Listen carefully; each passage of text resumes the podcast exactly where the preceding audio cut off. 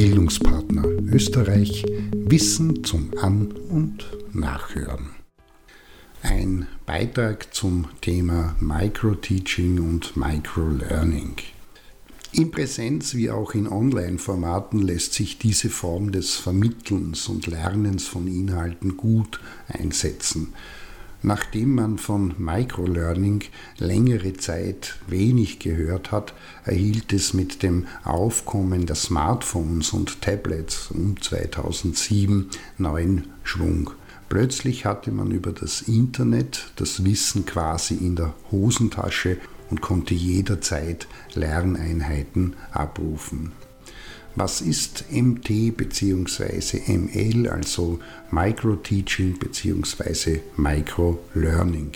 Das sind kurze Lehr- und Lerneinheiten, meistens zwischen 30 Sekunden und 15 Minuten lang. In Ausnahmefällen kann es auch länger dauern. Diese kurzen Einheiten sind einzelne und voneinander unabhängige, in sich geschlossene, unter Anführungszeichen, Wissensbausteine, die von den Lernenden erfasst und verstanden werden können, ohne bereits etwas oder viel über das Gesamtthema zu wissen.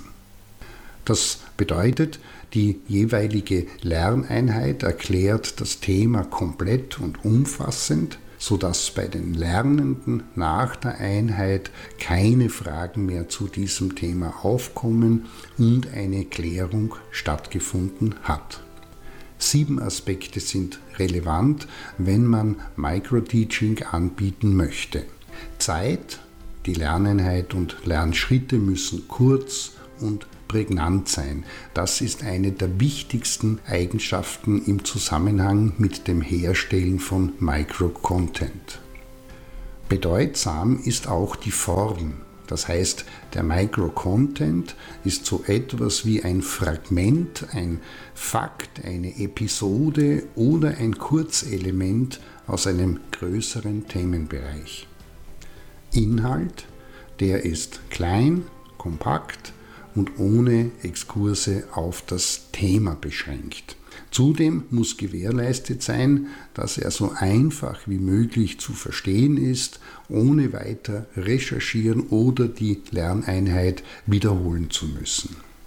Feedback jedes Wissenshäppchen wird so aufgebaut, dass die Lernenden sofort eine Kontrolle über ihren Lernerfolg haben, gewissermaßen ein direktes Feedback für das Gelernte bekommen, zum Beispiel ein Aha-Moment oder ein direktes Ergebnis.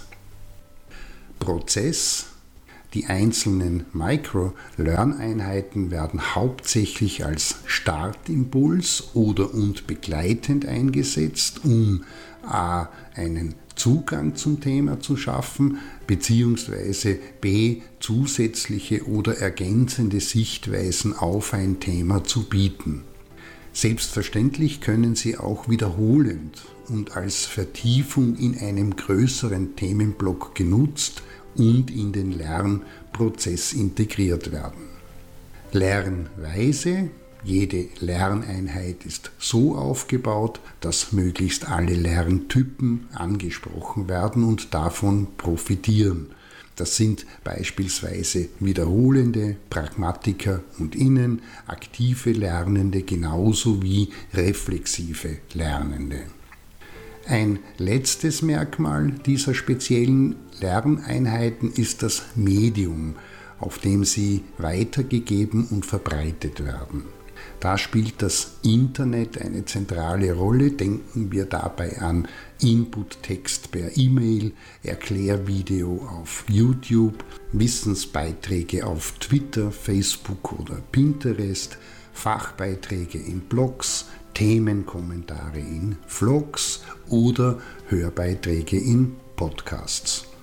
In diesem Sinne, es kann durchaus Sinn machen, in Seminaren, Trainings oder Workshops den Lerntisch mit Wissenshäppchen zu decken, um den Lernenden selbstständig das Erarbeiten zu ermöglichen und eine Verbindung bzw. einen Zusammenhang zwischen diesen herstellen zu lassen.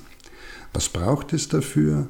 Zeit, kurz, Form, Themenschwerpunkt bezogen, Inhalt bestmöglich gerafft und kompakt, Feedback direkt, Prozess als Startimpuls oder begleitend, Lernweise alle einschließend und ein Medium, beispielsweise ein Hörbeitrag wie dieser.